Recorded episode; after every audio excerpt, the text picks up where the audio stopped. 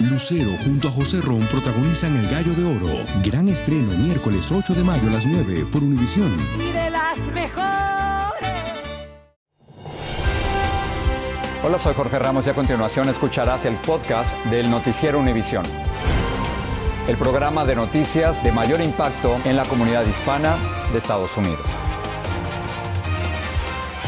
¿Qué tal? 83 millones de dólares. Eso es lo que el expresidente Donald Trump deberá pagarle a la escritora E. Jean Carroll por haberla difamado. Exacto, Elia. Un jurado de Nueva York compuesto de siete hombres y dos mujeres castigó a Trump en el que fue su segundo caso de difamación. Y a esa cifra, Jorge, hay que añadirle otros 5 millones de dólares que a Trump ya le habían ordenado pagar en este caso por asalto sexual y por una primera difamación. Peggy Carranza estuvo en la Corte de Nueva York y nos informa del veredicto. Peggy. En un gran revés para el expresidente Donald Trump, el jurado en el juicio por difamación en su contra determinó que deberá pagarle más de 83 millones de dólares a la escritora E. Jean Carroll por daños punitivos y compensatorios. Refleja eh, la apreciación del jurado, no solamente de querer compensar por daños y perjuicios, por daños sufridos actuales, pero lo que más llama la atención es la fase, de, la parte de la sentencia que tiene que ver con daños punitivos, que estamos hablando creo que de 68 millones de dólares de daños punitivos. El jurado también concluyó que Trump había actuado de forma maliciosa al atacarla.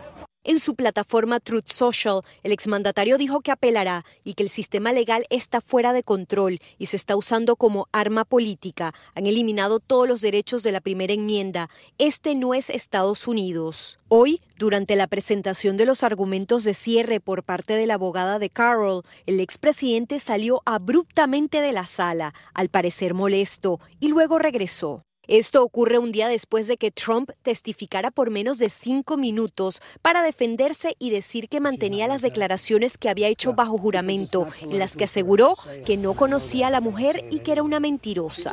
Subió al estrado y respetó las reglas de este sistema corrupto. Apelaremos de inmediato, dejaremos de lado a este jurado ridículo, dijo la abogada de Trump. El año pasado, ya un jurado había declarado a Trump responsable del abuso sexual de E. Jean Carroll y de y le ordenó pagarle a Carroll 5 millones de dólares por daños, luego que ella lo acusara de violación en el vestíbulo de una tienda en 1996. Al jurado le tomó unas 2 horas y 45 minutos alcanzar este veredicto de culpabilidad. Mientras tanto, el expresidente Trump abandonó la corte minutos antes que lo leyeran. Regreso con ustedes. Peggy. En otras noticias, hoy vence el plazo que tiene el gobierno estatal de Texas para permitir que agentes federales entren en un parque situado en la frontera con México. Lo ordenó la Corte Suprema que en la disputa le dio la razón al gobierno del presidente Biden, pero el gobernador Greg Abbott no ha acatado la decisión de la Corte Suprema. Y el también republicano fiscal general del estado, Ken Paxton, dijo que Texas no cumplirá con la orden federal. Reina Rodríguez tiene lo último. El parque Shelby continúa bajo control de Texas a tan solo horas de que venza el plazo para que el Estado deba darle acceso sin restricciones a la patrulla fronteriza. La ley de inmigración, aunque no está codificada en la Constitución como tal, se ha interpretado que por las diferentes cláusulas sí se le dio el poder completo de, de la, las leyes de inmigración al gobierno federal. Hoy, el vicegobernador de Texas, Dan Patrick, visitó el parque y se reunió con agentes del orden para agradecer su trabajo. Además, afirmó que Texas no acatará la orden federal y envió el siguiente mensaje al presidente Joe Biden. So I would say to President Biden, you say you want to secure the border, you can prove it by getting out of our way here. You don't need to be here. There's no one crossing here. We've solved the problem, Mr. President. El gobernador Greg Abbott ha desafiado una orden de la Corte Suprema que permite a los agentes federales de inmigración ingresar al área y retirar el alambrado de púas que, según el gobierno de Biden, pone en peligro las vidas de agentes y de migrantes. Border Patrol needs to have access in order to do their job. Hemos visto ya muertes en el río y estamos viendo que la política ya representa una política inhumana Algunos demócratas como Joaquín Castro han expresado su apoyo a la nacionalización de la Guardia Nacional de Texas para alinearla con la decisión judicial y la ley federal. Ante la intensa disputa, 25 gobernadores republicanos emitieron un comunicado para apoyar a su homólogo tejano, diciendo en parte, nos solidarizamos con nuestro colega gobernador Greg Abbott y el estado de Texas. Well, they can cut the wire and we can patch it up. De la forma en que están hablando como si Texas fuera una república independiente y tuviera sus propios derechos, ¿no? Yo no creo que va a llegar a eso, yo creo que lo va a decidir finalmente una Corte Federal. El gobernador eh, Greg Abbott ha dicho que aquí la Guardia Nacional de Texas y el Departamento de Seguridad Pública continúan trabajando para asegurar la frontera, incluso instalando más barrera para frenar los cruces ilegales. Ahora, hablando de cruces, la Oficina de Aduanas y Protección Fronteriza ah, reporta que detuvieron a 302 mil 302 mil migrantes que cruzaron de México a Estados Unidos tan solo en el mes de diciembre, convirtiéndolo en el mes con más detenciones en la frontera entre Estados Unidos y México. Ilia, vuelvo contigo. Muchas gracias, Reina. Seguimos con el tema de migración, pero ahora desde el Capitolio, senadores republicanos y demócratas tratan hoy de salvar un acuerdo bipartidista para asegurar la frontera con México, pero no será fácil. La situación de la frontera ha surgido como un tema importante de campaña y Donald Trump les pidió a legisladores de su partido que no lleguen a un acuerdo alguno antes de las elecciones. Una situación que está dividiendo a los republicanos, como nos informa Claudia Uceda. El expresidente Donald Trump ha hecho de la crisis en la frontera su tema principal de campaña.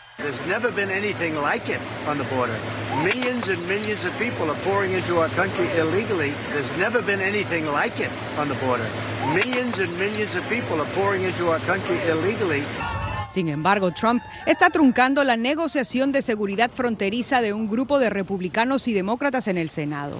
Un acuerdo fronterizo ahora sería otro regalo para los demócratas, escribió provocando el enojo de algunos.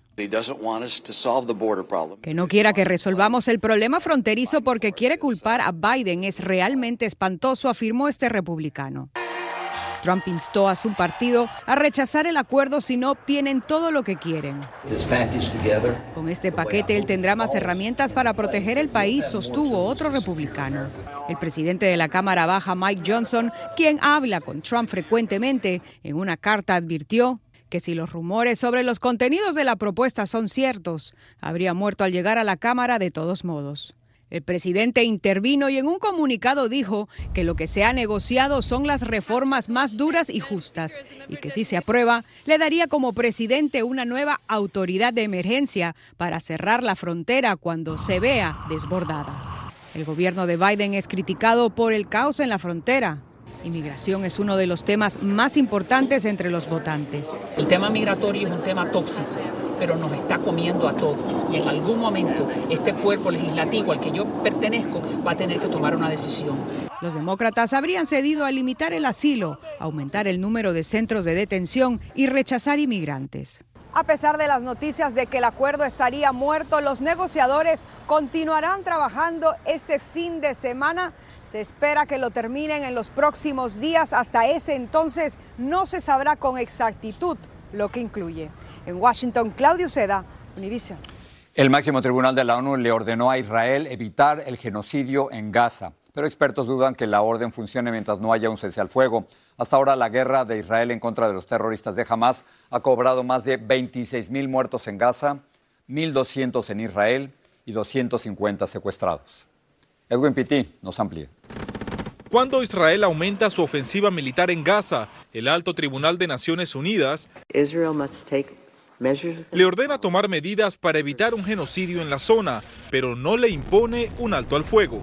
La Corte está tomando una medida provisional. La Corte no está haciendo un fallo definitivo. Luis Moreno Ocampo fue fiscal en la Corte Penal Internacional y aclara que esa medida es provisional. La Corte dijo muy claramente, fue muy dura en términos de que hay un genocidio en riesgo acá, y fue contemplativa en dejar que Israel decida cómo va a evitar el genocidio. La orden del Tribunal Internacional surge después que Sudáfrica acusó a Israel de obligar el desplazamiento de dos millones de personas en Gaza y causar la muerte a más de 25 mil civiles. Charge of genocide leveled against Israel is not only false, it's outrageous, and decent people everywhere should reject it. Eh, es un veredicto muy, muy muy débil, porque primero no, no condena los actos de Hamas. Las medidas que toma la Corte Penal Internacional cuentan con más valor moral que jurídico porque no tienen cómo garantizar la aplicación de sus sentencias, pero citando un artículo de la Convención sobre Genocidio, le dicen a Estados Unidos que el apoyar el desplazamiento y la hambruna de palestinos en Gaza podría convertirlos en cómplices de genocidio. La Casa Blanca dijo que el fallo coincide con las posturas de varios países, que Israel tiene derecho a defenderse y que debe tomar acciones para disminuir la muerte de civiles. En medio de esa disputa, Estados Unidos suspendió el financiamiento a la Agencia de Naciones Unidas para Refugiados, tras denuncias de que 14 empleados habrían estado implicados en el ataque de terroristas palestinos de Hamas contra Israel el 7 de octubre pasado. La ONU anunció el despido de los involucrados y aseguró al Departamento de Estado que habrá una investigación. En Washington DC, Edwin Pitti, Univision. Sobre este tema ya son más de 100 días de guerra en Gaza, el conflicto sigue cobrando muertes y ninguna de las dos partes ve por ahora la posibilidad de paz. De esto hablé con un portavoz israelí y un capellán musulmán. La claridad moral exige que el mundo se coloque del lado de quien está luchando contra el terrorismo, de quien inició esta guerra y quien es el responsable de cada una de las víctimas que está ocurriendo en este momento en la franja de Gaza y también en territorio israelí.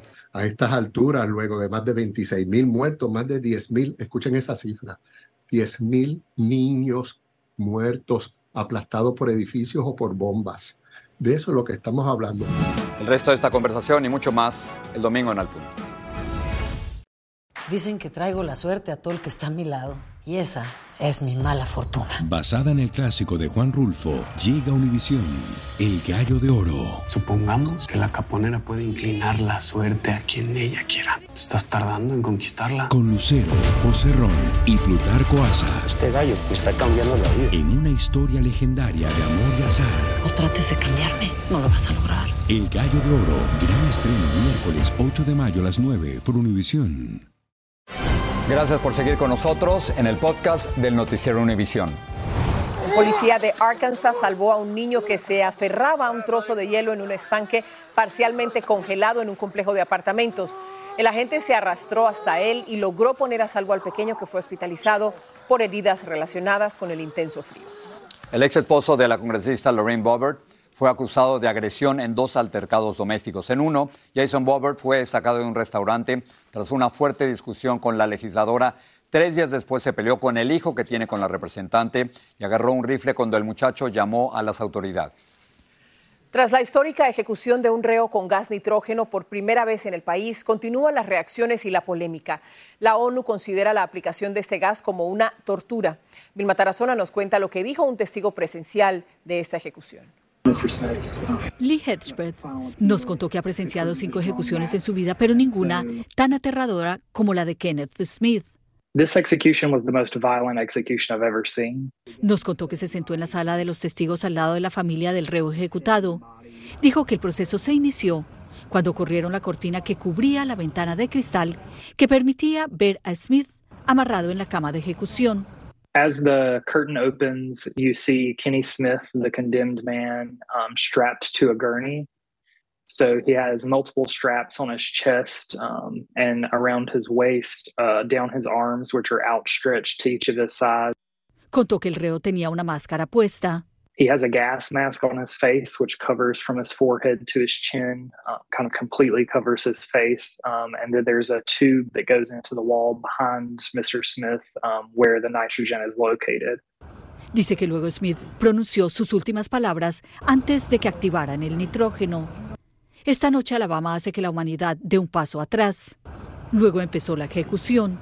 After that, the execution proceeded. Um, the nitrogen began flowing into the mask, and that's when we see this really violent reaction um, from Mr. Smith. Asegura que Kenneth Smith, desesperado, se sacudió con fuerza. So he begins to writhe against the straps, um, his head and body um, shaking, jerking violently, to the point where the whole gurney on which he laid um, was moving um, multiple times. Smith dejó de respirar 32 minutos después de iniciada la ejecución. Um, his breathing slows somewhat. He starts to gasp for air inside of the mask, and then we see him start dry heaving. And Y Lee Hedgepeth me contó además que en la sala de los testigos está totalmente prohibido hacer ruido. Sin embargo, cuando Kenneth Smith se estaba asfixiando con el nitrógeno que le administraron, su esposa estalló en llanto. Jorge, regreso contigo. Qué descripciones, Vilma. Gracias. La Agencia de Seguridad Nacional compra datos de Internet de ciudadanos estadounidenses sin orden judicial. La revelación fue hecha por el senador Ron Wyden de Oregon y en medio de crecientes preocupaciones de que gobiernos extranjeros están haciendo exactamente lo mismo. El secretario de Defensa Lloyd Austin acudió al centro médico Walter Reed para recibir tratamiento de seguimiento tras su hospitalización a principios de este mes. Austin fue hospitalizado por complicaciones derivadas de una operación de cáncer de próstata a la que fue sometido el 22 de diciembre. Fue dado de alta el 15 de enero y desde entonces trabaja desde casa. La administración Biden suspendió proyectos para exportar gas natural hasta que se termine una revisión federal de esas propuestas. La revisión, que durará meses, evaluará si los productores están enviando demasiado gas al extranjero en vez de utilizarlo en casa para ayudar a alimentar las redes eléctricas. Pero vamos a hablar del mal momento por el que está pasando el canal de Panamá. El lago Gatún, que abastece y permite el funcionamiento del canal, registra su nivel de agua más bajo desde que comenzó la temporada de sequía y eso significa menos barcos que podrán pasar por este canal. El fenómeno del niño además agrava la sequía que podría prolongarse hasta mayo y como respuesta las autoridades panameñas redujeron el tráfico por el canal 40% y eso es malo para, para todos nosotros en los Estados Unidos y América Latina. El canal de Panamá maneja 5% de todo el comercio marítimo en el mundo y la reducción del tráfico de barcos significa que nos van a llegar, pero más tarde, productos básicos como el petróleo, el carbón, los vehículos nuevos y granos de todo tipo. Ilia. Jorge, nos vamos a Venezuela. El Tribunal Supremo de ese país ratificó hoy la prohibición de la candidatura presidencial de María Corina Machado, la líder opositora que en octubre ganó la primaria de los partidos de oposición. Poco después de que se declarara su aspiración presidencial, el gobierno de Nicolás Maduro le prohibió postularse a cargos públicos durante 15 años. En Gran Bretaña, el rey Carlos III se recupera bien después de una operación programada para corregirle el agrandamiento de la próstata. El Palacio de Buckingham anunció previamente que esta condición es benigna. Sobre la vida de la narcotraficante Griselda Blanco se han tejido muchas leyendas que han inspirado películas, series y telenovelas. Tiffany Roberts nos presenta un adelanto de la verdadera historia de Griselda Blanco. Abrió rutas, transportó toneladas de cocaína y estableció el primer gran imperio de drogas en Estados Unidos. Con un ejército de matones a su servicio, puso en jaque a las autoridades y atacó tanto a aliados como a rivales. Me dijo, usted sabe que si coge este crédito y no me paga, usted se muere. ¿La gente le tenía miedo? Sí, la respetaba. Astuta, ambiciosa y violenta, a sangre y fuego construyó su fama y su fortuna. La verdadera historia de Griselda Blanco.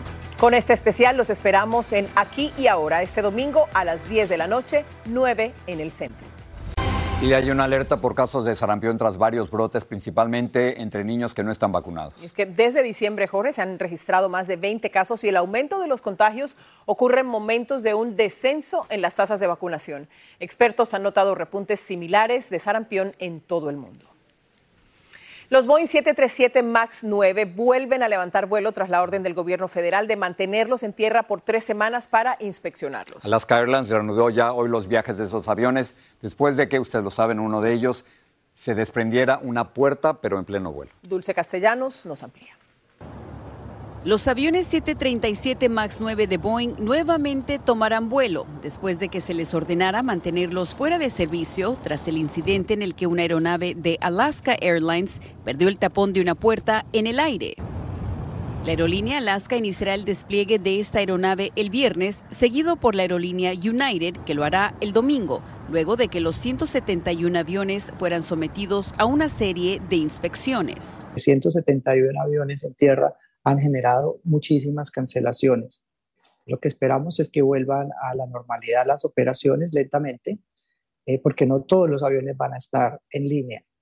Inmediatamente. Eh, la capacidad para hacer ese mantenimiento, esas inspecciones es limitada. La Administración Federal de Aviación está tomando pasos adicionales y no permitirá la ampliación de la producción para el 737 MAX hasta que se resuelvan los problemas de control de calidad descubiertos durante las inspecciones. Volamos aviones seguros, no ponemos aviones en el aire si no les tenemos un 100% de confianza, respondió el director ejecutivo de Boeing a los cuestionamientos en el Capitolio. Vamos a subir a uno de esos ahorita mismo. Los que hoy están partiendo en estas aeronaves dicen que confían en la empresa. Se siente seguro volar y, eso es más, más mejor que... Eh, algo público, un voz o algo así. Y creen que si llegaran a enfrentar una falla, la tripulación estaría preparada para responder. Me daría mucho miedo que pasara, pero ojalá y no nos pase nunca. Si pasan las cosas, hay manera de salir adelante, ¿no? También, ¿no? Tienen manera de aterrizar en agua y tienen sus todas las cosas que siempre dicen que, que, uno va a tener cuando algo pase. Ambas aerolíneas informaron que están trabajando con sus pasajeros para asegurar su comodidad y están ofreciendo cambiar sus vuelos si prefieren viajar en otras aeronaves. En Los Ángeles, Dulce Castellanos, Univisión. Para terminar, la NASA ha encontrado agua en un exoplaneta a 97 años luz de la Tierra. Un exoplaneta es un planeta que está fuera de nuestro sistema solar. Los astrónomos usaron un telescopio espacial para detectar moléculas de agua en la atmósfera de este planeta. Bueno, el planeta es pequeño, pero tiene un nombre largo. Se llama GJ9827b. tiene casi el doble de diámetro de la Tierra. Y tiene agua. Un exoplaneta. ¿Te imaginas el apellido? Buenas noches. Así termina el episodio de hoy del podcast del Noticiero Univisión. Como siempre, gracias por escucharnos.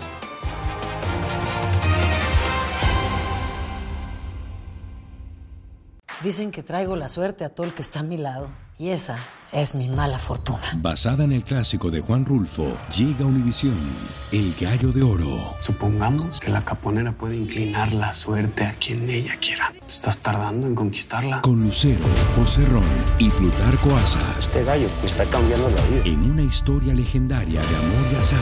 No trates de cambiarme, no lo vas a lograr. El Gallo de Oro, gran estreno miércoles 8 de mayo a las 9 por Univisión.